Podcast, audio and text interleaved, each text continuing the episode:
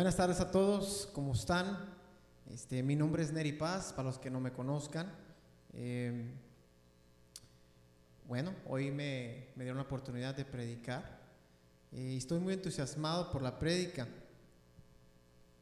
Eh, espero que se hayan pasado muy bien, espero que hayan celebrado la Pascua y que hayan tal vez aprendido un poco más de lo que significa la Pascua. Sé que, sé que esta Pascua fue una Pascua que, que era totalmente diferente y que había mucho en qué reflexionar.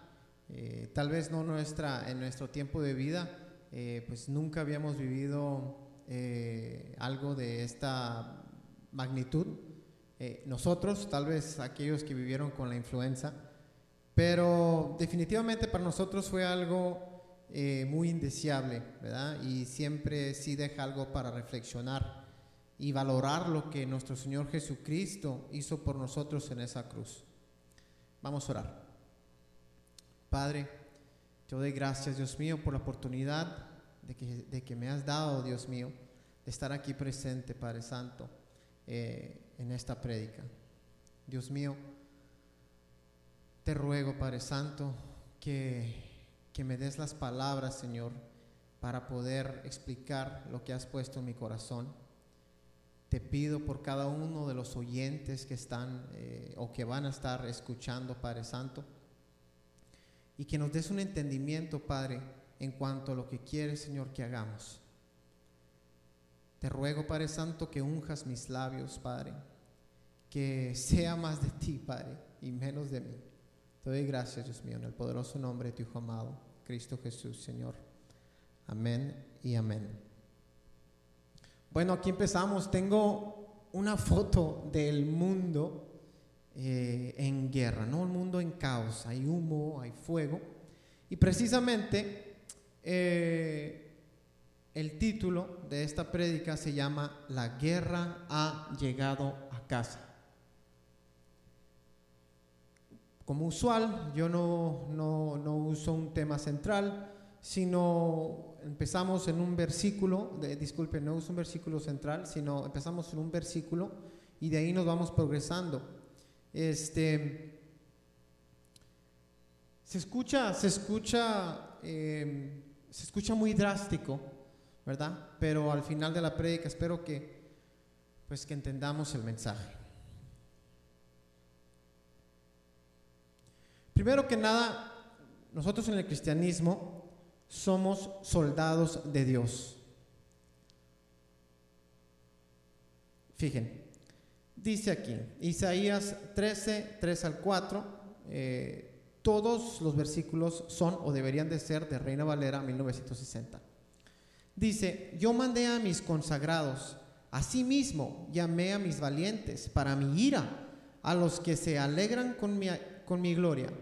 Estruendo de multitud en los montes, como de muchos, eh, como de mucho pueblo, estruendo de ruido de reinos, de naciones reunidas. Jehová de los ejércitos pasa revista a las tropas para la batalla. Es muy usual que yo esté aquí arriba y que les hable de cosas de guerra, ¿verdad?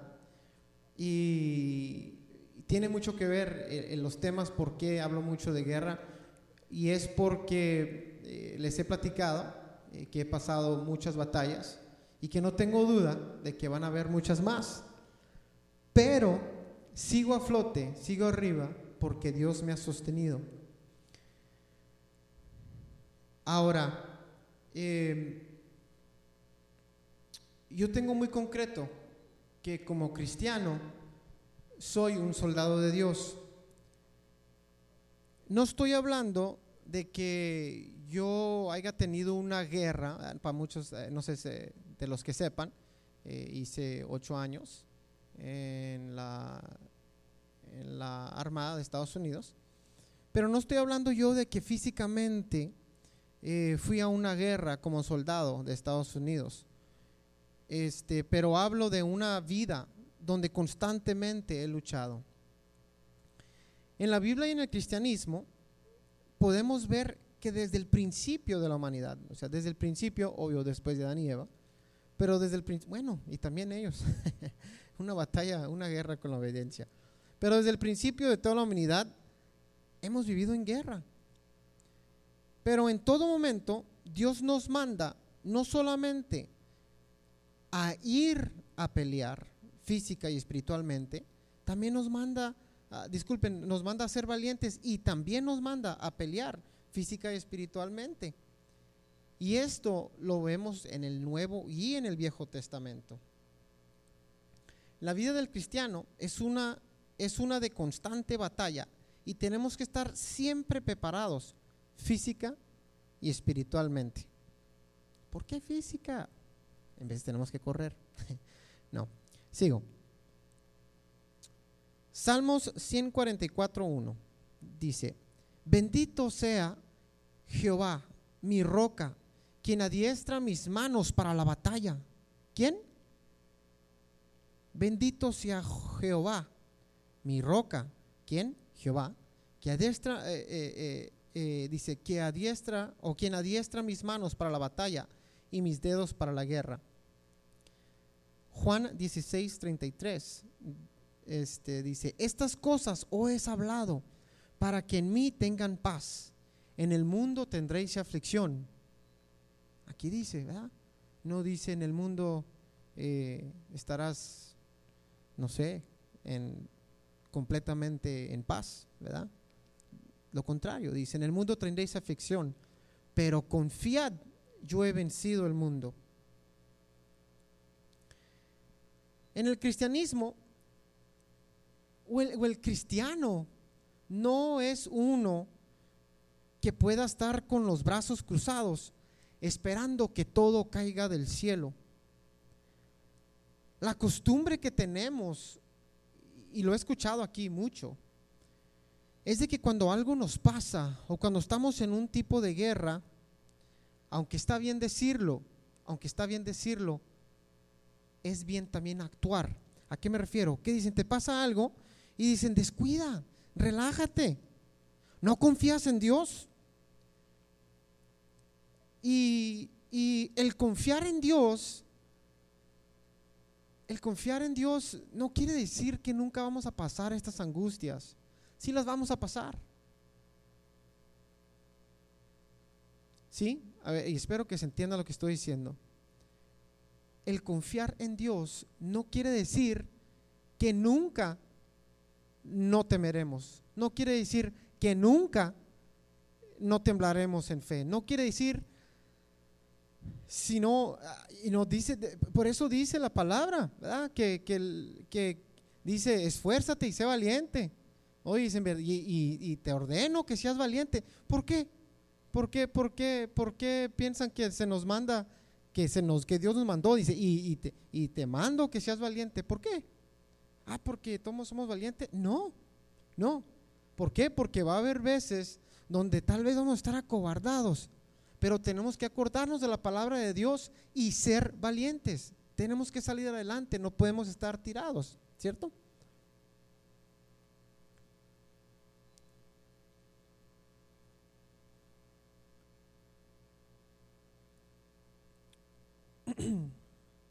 Fíjense, dice, Dios nos dice desde el principio que seamos valientes y Jesús nos dijo que tendríamos aflicción, pero que deberíamos tener paz Ahora, no hay conflicto ahí.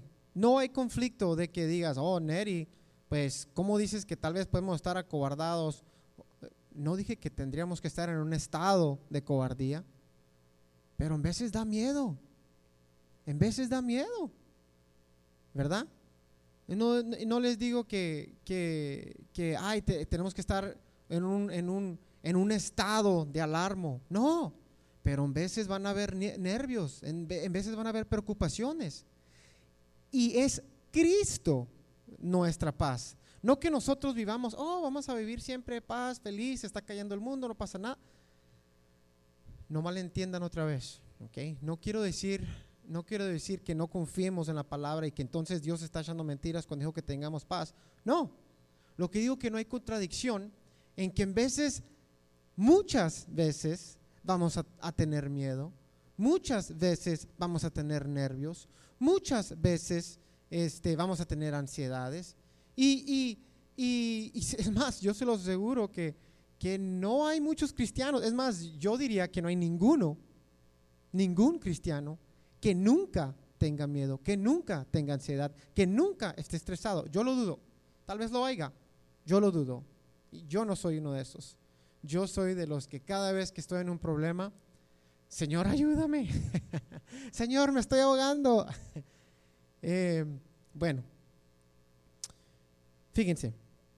Aquí dice, desde el principio Dios nos, nos pidió que seamos valientes y Jesús nos dijo que tendríamos aflicción, pero que deberíamos tener paz. Él, nuestra paz, sabiendo que Él ya había ganado y vencido al mundo.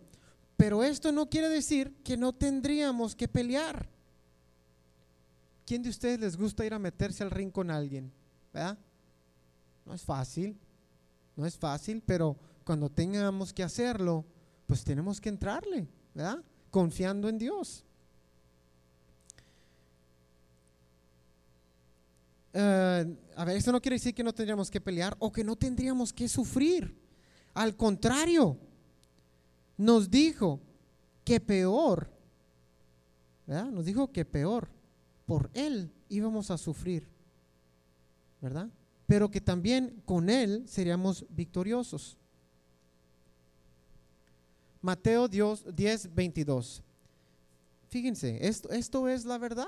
Y, y díganme, díganme, díganme que no.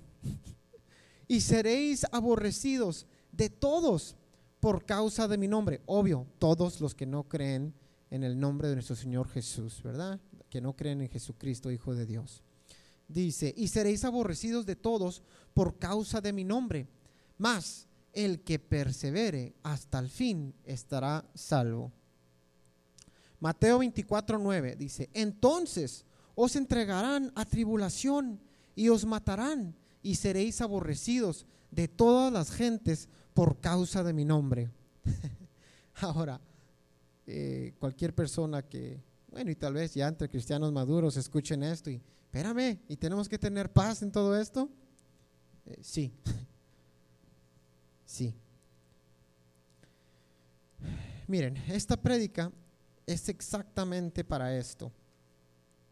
Es para que recordemos que aunque parece que ahorita el cristianismo está en paz, en verdad estamos más involucrados en la guerra física y espiritual que nunca antes. Nomás fíjense qué tan fácil es meterte al internet, ponerle cualquier cosa y te da un montonal de información. Y muchas veces esta información está escrita por gente que no tiene la menor idea de lo que está hablando.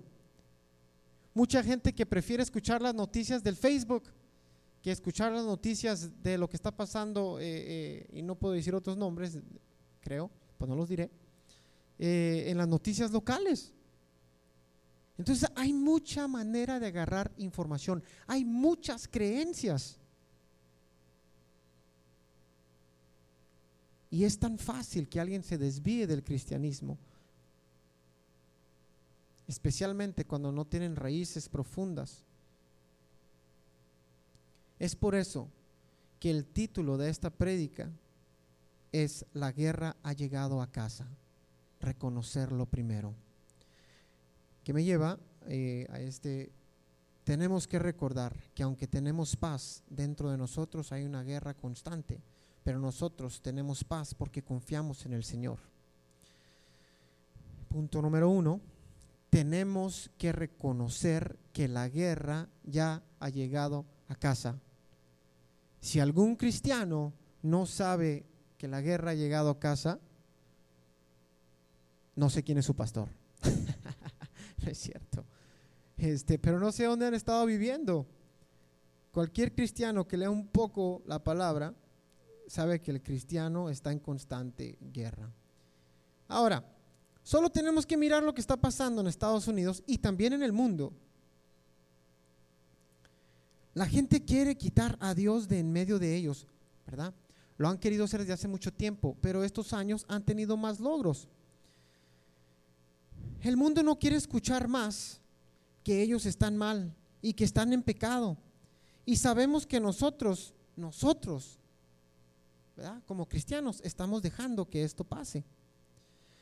En un libro, quiero recordar que era de Bill Johnson, hizo un comentario más o menos que decía eh, que el cristiano, es peligroso que el cristiano diga, que esté mirando lo, que está sucediendo y que diga, ay, pues es que eh, así tiene que pasar, la Biblia dice que esto va a pasar y que ya no pase de ahí y que pare de predicar y que pare de hacer lo que Dios nos ha mandado, eh, que, es el compartir el Evangelio.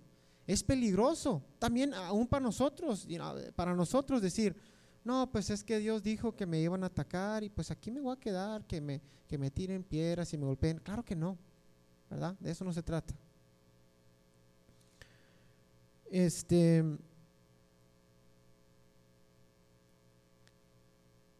es peligroso que el cristiano esté en el pensamiento de que, así dice la Biblia, que tiene que pasar, entonces pasarán y, paran de compartir lo que nuestro Señor Jesucristo hizo en la cruz y paran de hablar del arrepentimiento y del pecado, del pecado.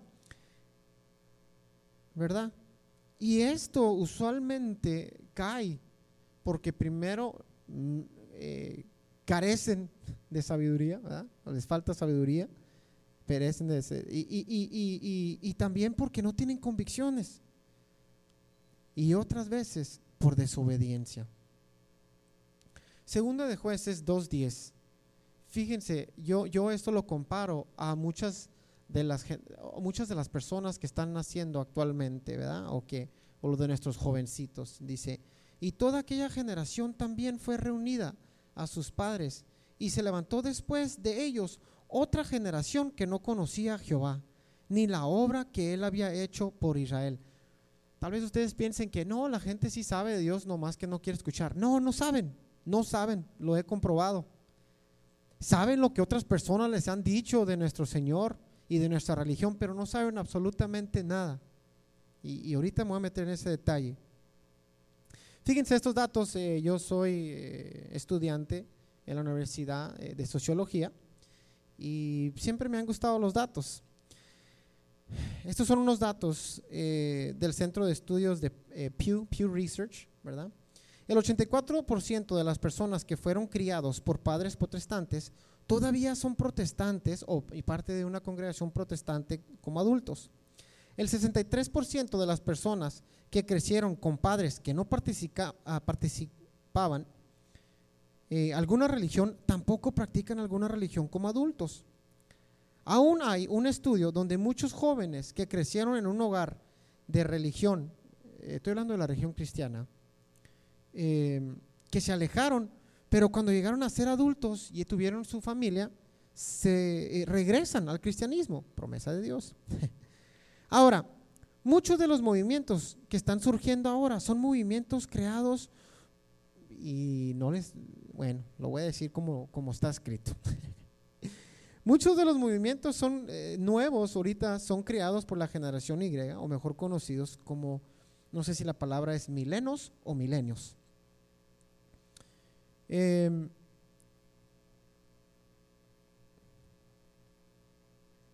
después de ellos está la nueva generación, la generación Z, que empieza a tener movimientos, especialmente, aunque hay muchos de, la generación eh, Y o Y, eh, hay más de la generación eh, Z. en estos movimientos como el grupo de LGBTQ. Sigo con otros datos. El 17% de la generación milena dijeron que nacieron en una casa sin religión, en particular eh, comparado con el 5% de la generación eh, baby boomer. Uno de cada tres milenos, eh, más o menos el 32%, dijeron que sus papás los llevaban a congregarse a comparación del 49% de, los, de la generación de baby boomer. Con la conclusión, con la conclusión que por decir en la cuestión de religiosidad, de los papás afecta y molda la religiosidad o creencia de sus hijos y los hábitos de ellos en sus vidas. ¿Se están dando cuenta de qué impactante es esto? Así que los papás de los baby boomers hicieron un buen trabajo llevando y, ya, ya iban, ya iban haciendo menos, pero los iban llevando al cristianismo, a la, iglesia. Y después de ellos surgió, los baby boomers llevaron menos a sus hijos. Y así sucesivamente vamos menos y menos y menos. Es por eso que yo digo, eh, que comparo con jueces 2.10, eh, de la generación que no conocía a Jehová. Em, yo no tengo duda que ahorita haya personas de mi generación o de la generación siguiente que no saben nada acerca de Jesús ni de Dios. Solo saben, ¿verdad? Que es malo, que mucha gente fue destruida. Saben de un Dios que no los acepta, de un Dios que los condena, de un Dios que los mandará al infierno, de un Dios que les pone reglas. Y en verdad, no saben nada, porque nadie les comparte. Y obvio que no leen la Biblia por sí, por sí ah, mismos. La gente se ha alejado de Dios y está creciendo unas personas que no quieren escuchar a Dios y que no saben de Dios. Cuando nosotros dejamos de congregar a nuestros hijos, ellos pensarán que eso está bien y lo van a hacer ellos cuando sean adultos. Ahora, el título se llama Que la guerra ha llegado a casa. ¿Qué es nuestra casa? Aquí tengo la definición de casa. A, construcción cubierta destinada a ser habitada. B, edificio o parte del que construye una vivienda particular. Hogar, domicilio habitual de una persona y en el que desarrolla su vida privada o familiar. Ambiente familiar que se desarrolla en la vivienda habitual.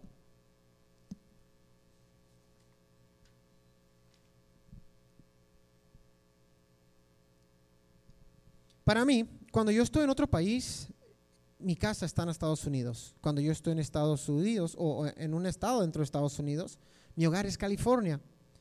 Cuando estoy en una ciudad en California, mi hogar es el Valle Imperial. Y cuando estoy aquí en el Valle Imperial, mi hogar es mi domicilio. ¿Verdad? Ya aclaramos lo que es casa. Ahora, voy a hablar de unos ataques, ¿verdad? Primero que nada, son los ataques físicos. Un ataque físico al, al cristiano o al cristianismo es literalmente cuando los cristianos son perseguidos y muertos. Hechos 7, 54, 60 dice, oyendo estas cosas, se enfurecieron, fíjense, creo que aquí es Esteban, oyendo estas cosas, se enfurecieron en sus corazones y crujían los dientes contra de él, ¿verdad? Pero Esteban, lleno del Espíritu Santo, puesto los ojos en el cielo, vio la gloria de Dios y a Jesús que estaba a la diestra de Dios y dijo, he aquí, veo los cielos abiertos y al Hijo del Hombre que está a la diestra de Dios. Entonces ellos, dando grandes voces, se taparon los oídos, así como los jóvenes de ahora. Se taparon los oídos y arremetieron a una contra él y echándole fuera de la ciudad, le apedraron. Y los testigos pusieron sus ropas a los pies de un joven que se llamaba Saulo y apedreaban a Esteban mientras él invocaba y decía, Señor Jesús, recibe mi espíritu.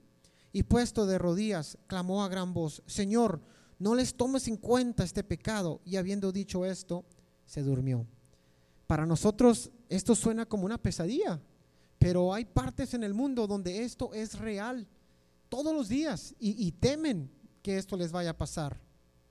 Ahora, tenemos ataques verbales cuando hablan directamente en contra del cristianismo. Otra vez, movimientos para remover a Dios de Estados Unidos. Los otros ataques Ah, son cuando directamente hablan en contra del, cristianismo. No hace poco hubo unos movimientos para tratar de sacar a Dios, Jesús y en sí el cristianismo de las escuelas. Y también quería quitarlo del juramento de lealtad de Estados Unidos, que es the Pledge of Allegiance, ¿verdad? One nation under God, o una nación eh, o un país, ¿verdad? Eh, bajo la autoridad de Dios. Uno de los movimientos en nuestro país que constantemente está atacando al cristianismo es el movimiento de la LGBTQ, LGBTQ, no sé cómo se, dice, eh, eh, no sé cómo se ponen en, en, qué orden en español. Y estas personas han sido muy astutas, nomás prendan la tele, están infiltrando todo, ¿verdad? yo lo miro como el caballo de Troya al cristianismo. Han puesto este caballo de Troya en cada casa, al menos que no tengan tele, ni celular, ni nada de eso. ¿Cómo explico el caballo de Troya? Miren, es verdad, eh, este movimiento está en la radio, está en las escuelas, está en la tele, está en el internet. Hay hasta clases para convencer a alguien que no está seguro de, su género, de su sexualidad, como sea. Eh, también hay confusión en eso.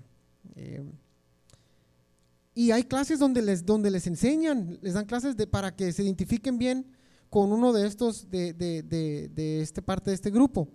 Ahora, cuando yo empiezo a hablar de esto, mucha gente empieza, uh, ya empezó. Y, y, le sacan. La neta, yo no le saco. Eh, tenemos que hablar de ello. Tenemos que hablar de ello. ¿Por qué? Porque, porque dominan las conversaciones dominan las conversaciones. Es más, hoy miré un video donde le están hablando a una jovencita, oh, ¿crees en el cristianismo? ¿En la Biblia? Sí, creo en lo que dice la Biblia. Eh, totalmente no. Pues qué parte no, no, no, no, no, no entiendes. Pues es que no entiendo por qué los homosexuales o, las lesbianas, por qué no, por qué si se aman no pueden entrar al cielo. ¿Verdad? Hay confusión. Nomás agarren a los jovencitos de hoy y pregúntenles sobre este tema y verán cómo están confundidos. Es más, algunos se van a enojar. Aún no dudo que entre parejas cristianas, que ustedes les pregunten sobre este tema y sus respuestas están divididas. Eso, eso, eso es lo que ha ocasionado estos caballos de, Troya. Y esto es de lo, que yo, de lo que yo estoy hablando.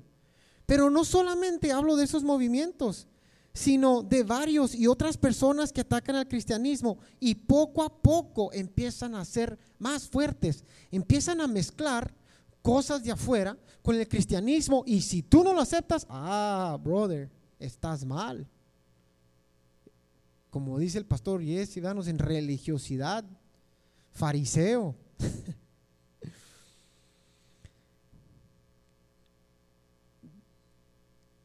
Aún más, tristes son aquellos pastores o líderes en el cristianismo que han adaptado ciertas creencias y han dejado que influencie a la congregación a la cual pertenece. Fíjense, estos movimientos aún afectan dentro de la iglesia y hay quienes hasta lo predican como bueno o no lo predican como malo. Mateo 7:15 dice, guardaos de los falsos profetas que vienen a vosotros con vestidos de ovejas, pero por dentro, pero por dentro son lobos, lobos rapaces. Neri, ¿qué hacemos? ¿Qué hacemos? ¿Qué hacemos? Primero que nada, yo quiero dejar claro que con esta prédica yo no estoy hablando ni sugiriendo, esto lo digo por la gente del internet, no estoy hablando y no estoy sugiriendo en la más mínima manera ningún tipo de violencia. ¿Por qué lo digo? Porque lo he mirado, especialmente hoy en tiempo, aquí en Estados Unidos, donde se han hecho comentarios. La persona que estaba hablando quiso decir algo, lo dijo muy bien, y no basta el indolente que tome esa conversación y haga una atrocidad y digan, pues esa persona, la persona de autoridad, es lo que estaba sugiriendo o sugiriendo. Yo no estoy hablando de golpear a nadie, yo no estoy hablando de hacer bullying a nadie, no estoy hablando de nada. Consta que todos somos pecadores y todos como pecadores enfermos y el único doctor que tiene esa respuesta es Dios. ¿Verdad? En nuestro Señor Jesús, que todo lo hizo con amor. No estoy hablando de nada de violencia eh, física, ni verbal, ni emocional, nada de eso, y lo quiero dejar claro. Ya estando claro, sigo con lo que estaba diciendo.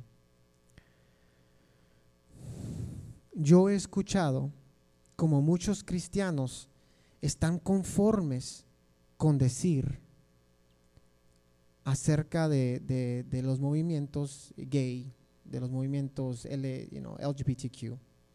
Están conformes con decir, bueno, que hagan lo que, que hagan lo que quieran. Y sí, está bien. Si no quieren, si no quieren escuchar, que hagan lo que quieran. Pero dicen, y se basta con decir, con que no se metan con nuestra religión. Hello. Hello. Están afectando nuestra religión hoy más que nunca. Y siendo soldado de Dios, esa no es una manera de hacer una guerra.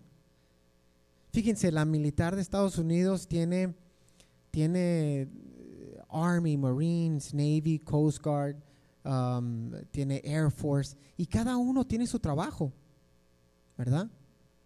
Antes, eh, antes los de la Army y los Marines, eh, bueno, mucho antes era nada más la Army, pero después de eso los Marines llegaban, conquistaban, los de la Army llegaban y hacían una fuerte. Pero no se quedaban todos en esa fuerte, seguían cruzando y cruzando y ganando terreno. Y lo mismo es con el cristianismo. Qué bueno que tenemos nuestra fuerte. Qué bueno que tenemos así nuestras iglesias y que no se metan con nosotros. Pero estamos recibiendo ataques por todos lados en nuestra fuerte y nosotros pues con que aquí no nos, eh, no nos, eh, no nos ataquen aquí adentro. Eso no es ser valiente. Eso no es esforzarte. Entonces, ¿qué hacemos?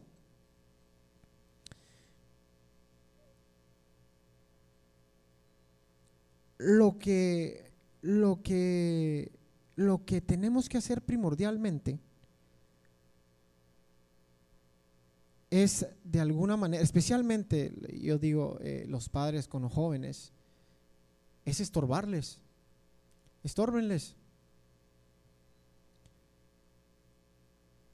No digo que los agredan, pero estórbenles. Si ellos andan mal con sus teléfonos, computadoras, quítenselas. Vayan por ellos a las escuelas, tráiganlos de vueltas. Encuentren la manera de estorbarles. Tengo una cierta persona que quiero mucho y me dijo, oye, pues tú, me dijo, como, como cristiano, si tu, si tu hijo o hija eh, saldría homosexual o lesbiana, ¿qué hicieras? estorbarles. No los voy a correr. Yo, yo le aseguré a esa persona que fuera lo último que hiciera. No los voy a correr. Pero en, nuestro hogar, pues se tiene que respetar las cosas que son. Esa persona no viene aquí y tú no sales. Te llevo y te traigo. Sin celular. Sin, les hemos dado mucha autoridad a nuestros jóvenes con esto del celular con esto de las computadoras, con esto de expresarse.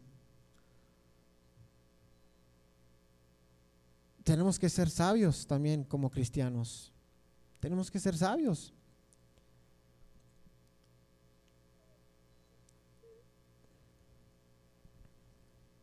Tenemos que volver, si algo, si algo, yo digo como cristianos, si algo nosotros primero que nada tenemos que saber bien la Biblia y poder compartírsela de manera de que el mundo, fíjense, el mundo constantemente les está diciendo a nuestros hijos, a nuestros jóvenes, a las personas en sí, lo que tienen que pensar del cristianismo. Esto es el cristianismo, esto es el cristianismo, esto es el cristianismo, esto es el cristianismo, esto es el cristianismo. Y nosotros con dos, tres minutos que les demos de la Biblia, oh, aquí está la Biblia lo que dice, ¿te quieres arrepentir? Pues obvio que no. Obvio que no, el mundo les está diciendo muchas y muchas, muchas cosas y nosotros, bueno, que si se pasa, qué bueno. Pero nosotros venimos y les queremos compartir tres, tres cosas. Cuando ellos traen una confusión en la cabeza, nosotros decimos tres cosas y luego decimos, ¿te arrepientes de tus pecados? ¿Quieres aceptar al Señor como, como Jesucristo, como tu Salvador? Y lo digo con todo respeto, lo digo con todo respeto. Em, tenemos que compartir más, en especialmente con nuestros familiares. Sigo.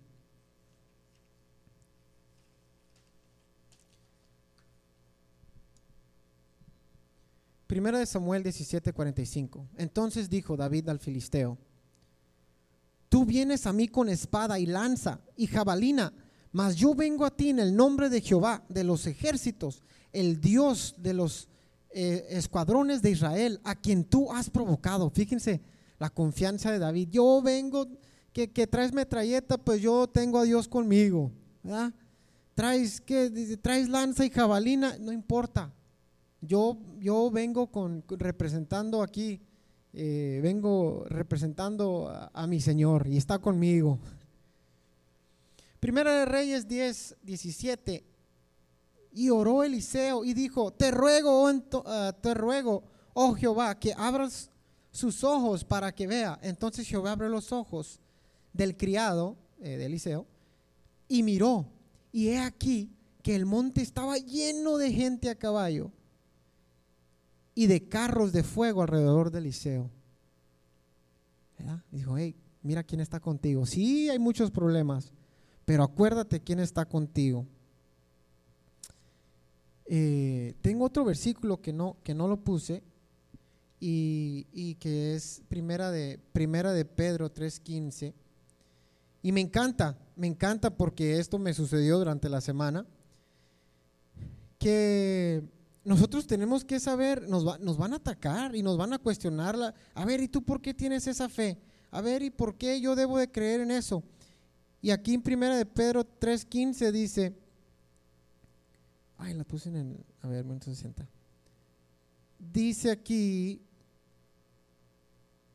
Si no, dice, santificad a Dios el Señor en vuestros corazones y estad siempre preparados para presentar defensa con mansedumbre y reverencia ante todo el que os demande razón de la esperanza que hay en vosotros.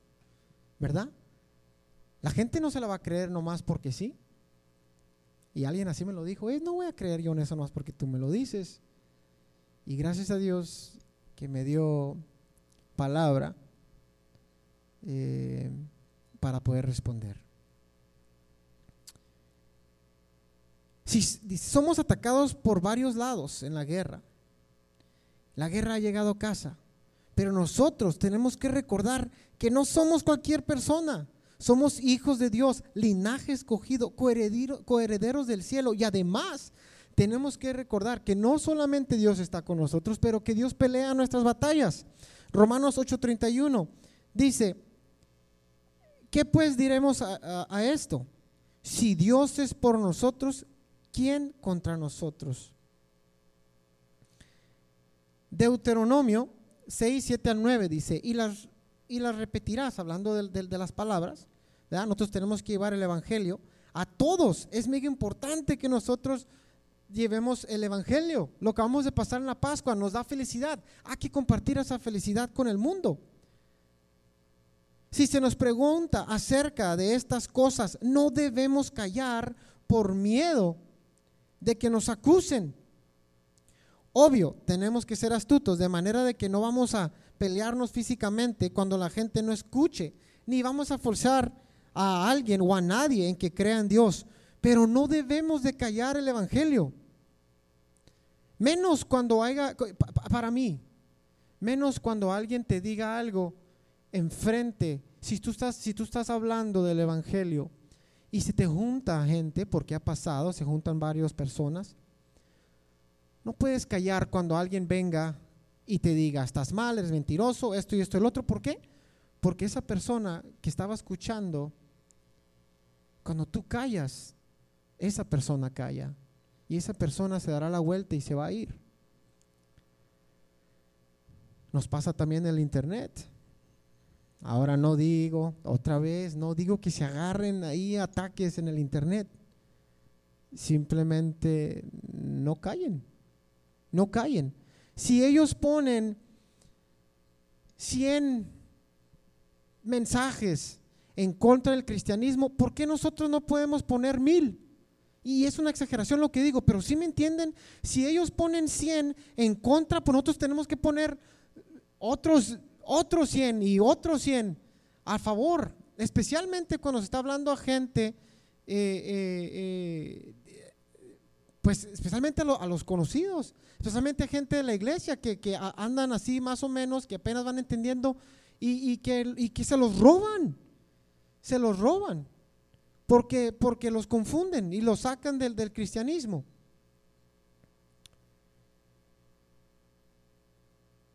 ¿Cuándo fue la última vez que ustedes miraron, eh, al menos que tengan suscripciones especiales, pero cuándo fue que la última vez que ustedes miraron, aún el tiempo de la Pascua?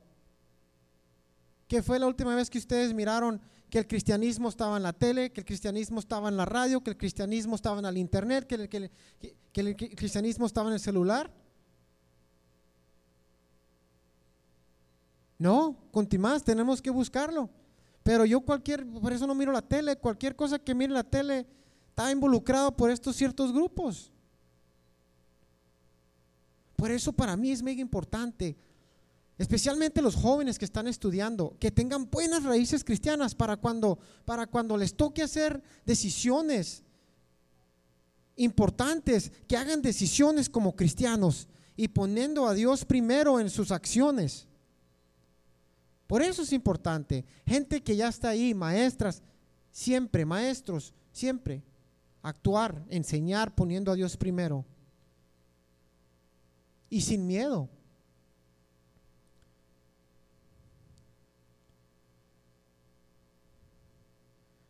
Tenemos que llevar el Evangelio a todos. Es mega importante esto.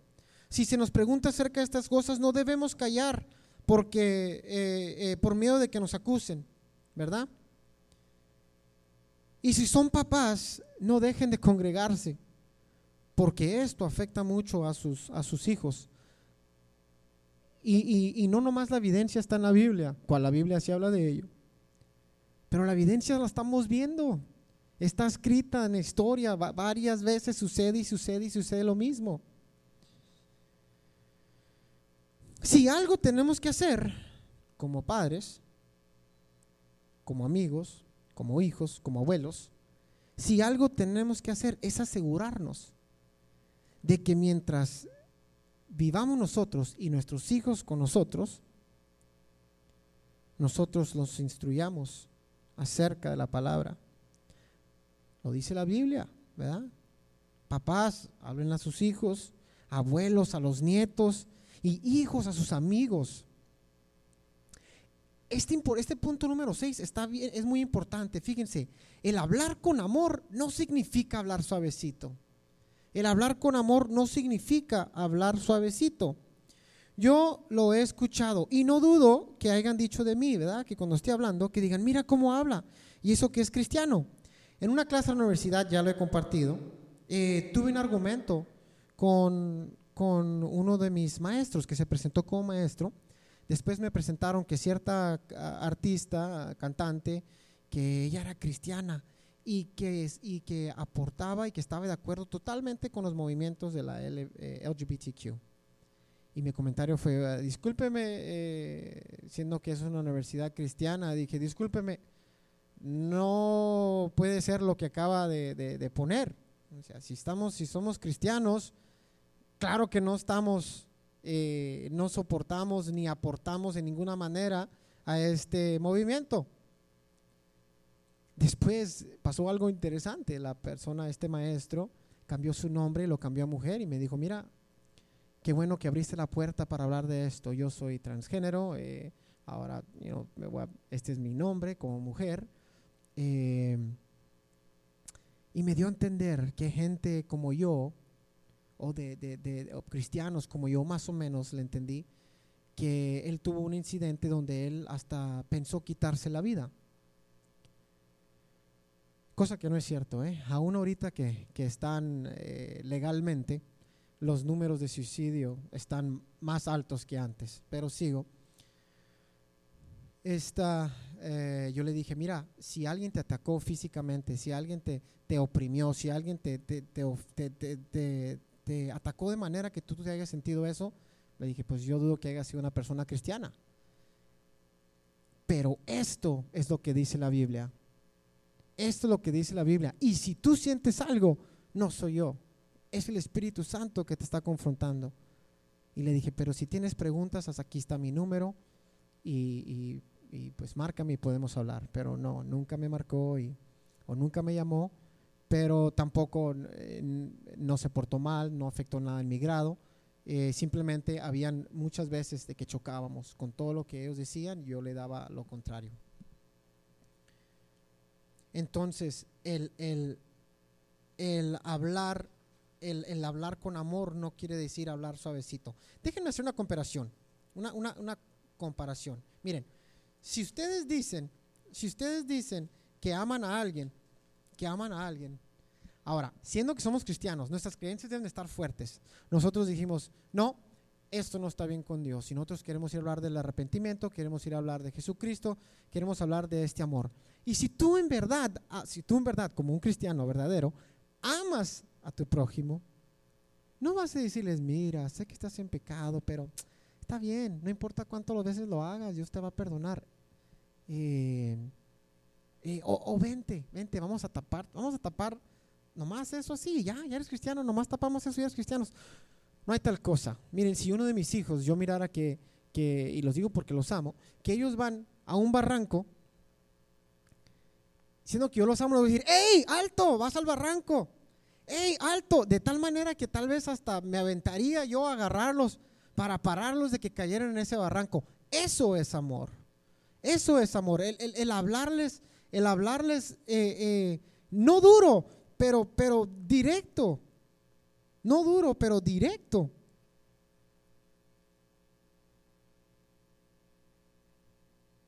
Sobre lo que está pasando, ¿verdad? sobre lo que la Biblia dice que está mal. Dice, y andad en amor como también Cristo nos amó y se entregó a sí mismo por nosotros, ofrenda y sacrificio a Dios en olor fragante. Hebreos 4:12, porque la palabra de Dios es viva y eficaz y más cortante, fíjense, y es de amor, porque la palabra de Dios es viva y eficaz y más cortante que toda espada de dos filos y penetra hasta partir el alma y el espíritu, las coyunturas y los tuétanos, y discierne los pensamientos y las intenciones del corazón. Número 7, hablar del arrepentimiento y compartir el Evangelio. Mateo 4, 17. Eh, fíjense, hay muchas personas que no quieren venir a los pies de Cristo y usan muchas excusas. Una de las excusas que he escuchado es que no se necesita la religión o el cristianismo para ser buena persona. Y qué bueno, qué bueno, fíjense, esto lo, estaba pensando. Qué bueno porque no es lo primero que la religión cristiana enseña. Lo primero es reconocer a Dios. Lo primero es reconocer a Dios y a, Señor, y a nuestro Señor Jesucristo como nuestro Salvador. El principio de la sabiduría no es ser bueno. El principio de la sabiduría que habla en Proverbios es aprender, eh, eh, es tener el temor de Dios. Los primeros mandamientos no, no hablan de y serás bueno, no. Y, y hablan de reconocer a Dios primeramente. Mateo 4, 17 Dice, desde entonces comenzó Jesús a predicar y a decir, arrepentíos porque el reino de los cielos se ha acercado. Marcos 16, 15. Y les dijo, id por todo el mundo y predicad el Evangelio a toda criatura. Juan 3, 16. Y aquí vienen estas verdades. Porque de tal manera Dios amó al mundo, a todos, dice el mundo, amó al mundo, a todo el mundo que ha dado a su Hijo unigénito. ¿Para quién? Para todos nosotros que lo aceptamos. Dice, ha dado a su Hijo unigénito para, para que todo aquel que en Él cree no se pierda, mas tenga vida eterna. ¿Ves cómo si nos ama a todos? ¿Ves que no es, alguien lo puso, oh no, es que la Biblia dice, o estás conmigo en el infierno? Así no lo dice.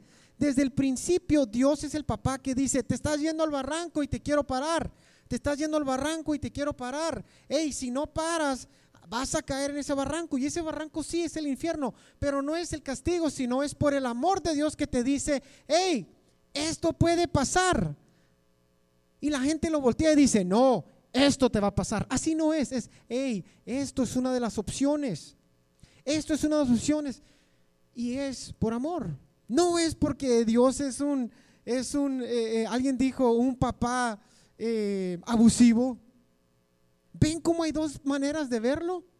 Y el verdadero, cristianí, el verdadero cristiano lo ve así, como un, un, papá que te ama y que te está tratando de advertir, esto es lo que puede suceder. Toma tu decisión, o me sigues a mí o sigue al mundo. Pero no dice, toma decisión y si no estás conmigo te mando un rayo. Así no es. vivimos bajo la gracia de nuestro Señor. Yo le pedí al pastor poder predicar este jueves después de la Pascua. Yo estoy seguro que Dios lo puso así en mi corazón. Fíjense, yo siempre estaba compartiendo, ayer me tocó, el lunes nos tocó hablar eh, los varones y yo les compartía que siempre constantemente estoy hablando con Dios. En ese instante yo estaba barriendo, ¿verdad? Como todo buen hombre de casa. Y me vino todas estas palabras así, pum, pum, pum, pum, pum. Dije, Señor, lo tengo que ir a escribir. Y, no sé si ese mismo día o, o el día después lo escribí todo. Es importante que yo hablara de este tema después de la Pascua, porque entonces entenderíamos la felicidad que nosotros tenemos en, este tiempo de la Pascua, el mensaje de que por Jesucristo y por lo que hizo en esa cruz somos salvos, ese mensaje de felicidad, ese es el que debemos de predicar. Ese mensaje es el que debemos de predicar, que si nos arrepentimos, que si aceptamos a nuestro Señor como nuestro como a nuestro Señor Jesucristo como nuestro Salvador y lo aceptamos que es hijo de Dios y que resucitó al tercer día por mí, por ti, eso es lo que debemos de predicar. Eso, eso es, eso es la llave. Debemos de hablarle a la gente y decirles que son especiales, que, han, que, que aún siendo pecadores, Dios los amó y aún siendo pecadores, Dios murió por, o Jesucristo murió por nosotros. Y hablarles de que aunque no conocen o se han alejado de Dios, Él los ama y quiere que, eh, que nos arrepintamos y que podamos regresar al cielo a través del sacrificio que hizo nuestro Señor Jesucristo. Esto me lleva al punto número 8. Hablen del amor de Dios. La gente les falta amor. Están tan confundidos, están tan enojados, están tan enojados con Dios, están enojados con el cristianismo, porque piensan que nosotros los juzgamos y porque, porque, porque no entienden. Tenemos que volverles a enseñar aún a nosotros mismos, que todo es por amor, que todo desde el principio fue por amor.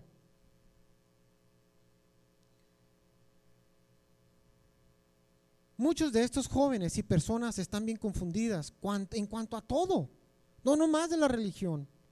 Estas personas necesitan escuchar que son amadas y no rechazadas. Fíjense, mas Dios muestra su amor para con nosotros en que aún siendo pecadores, yo, tú, ellos, todos nosotros, ¿verdad?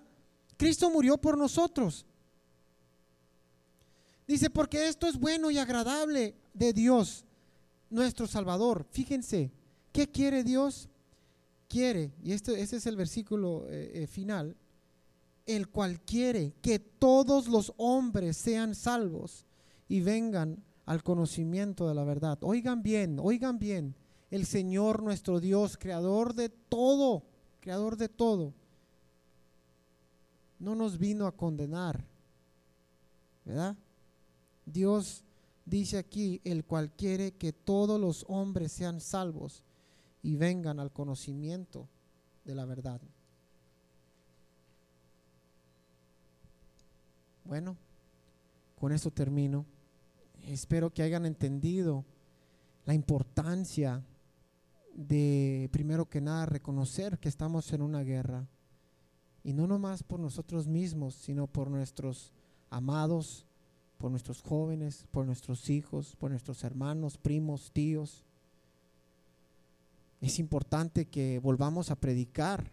Si algo se debe predicar, sería eso, el arrepentimiento y las buenas nuevas de que Jesucristo murió por nosotros.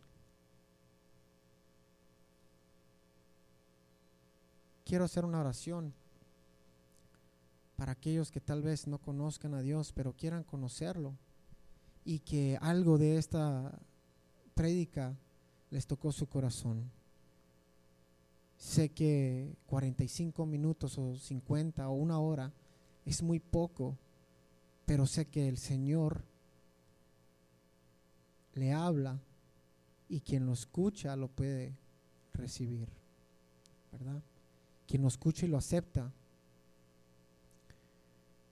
Y quiero hacer esta oración si tú no has aceptado a nuestro Señor Jesucristo como tu Salvador.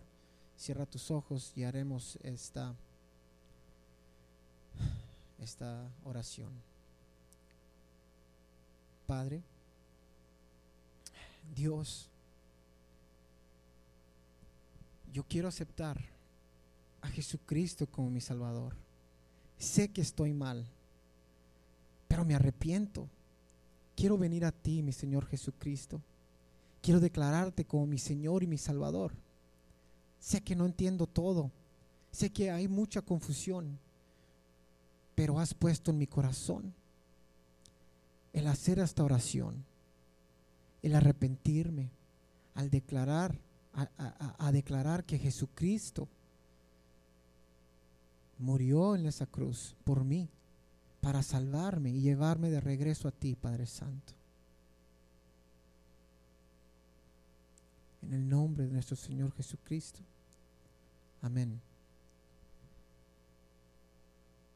Tengan paz, tengan paz ustedes que hicieron esta oración por primera vez. Tengan paz. Y obvio, la palabra dice que esto es lo que se necesita, reconocer a nuestro Señor como Jesucristo para ser salvo. Pero no te quedes ahí, congrégate, lee la Biblia y si no la entiendes, busca quien te la explique. Busca quien te la explique y de preferencia tu pastor o alguien que en verdad sepa. Bueno, ahora quiero orar eh, por nosotros o por el resto de la congregación. Padre, te damos gracias, Señor, por esta prédica, Padre Santo. Te doy gracias, Señor, por la oportunidad, Dios mío, de que me diste de poder predicar. Te doy gracias por la vida de Marián, que se tomó el tiempo, Padre, para venir a grabar. Padre, te pido, Señor, por, por todos los que están escuchando, por todos los que van a escuchar, por cada uno de nuestros hermanos, Padre Santo, especialmente esos que están enfermos, Dios mío. Te ruego, Padre, que nos protejas, Dios mío, que levantes muros de protección alrededor de nosotros y nuestros familiares. Te doy gracias, Dios mío, en el poderoso nombre de tu Hijo amado, Cristo Jesús, Señor. Amén y amén.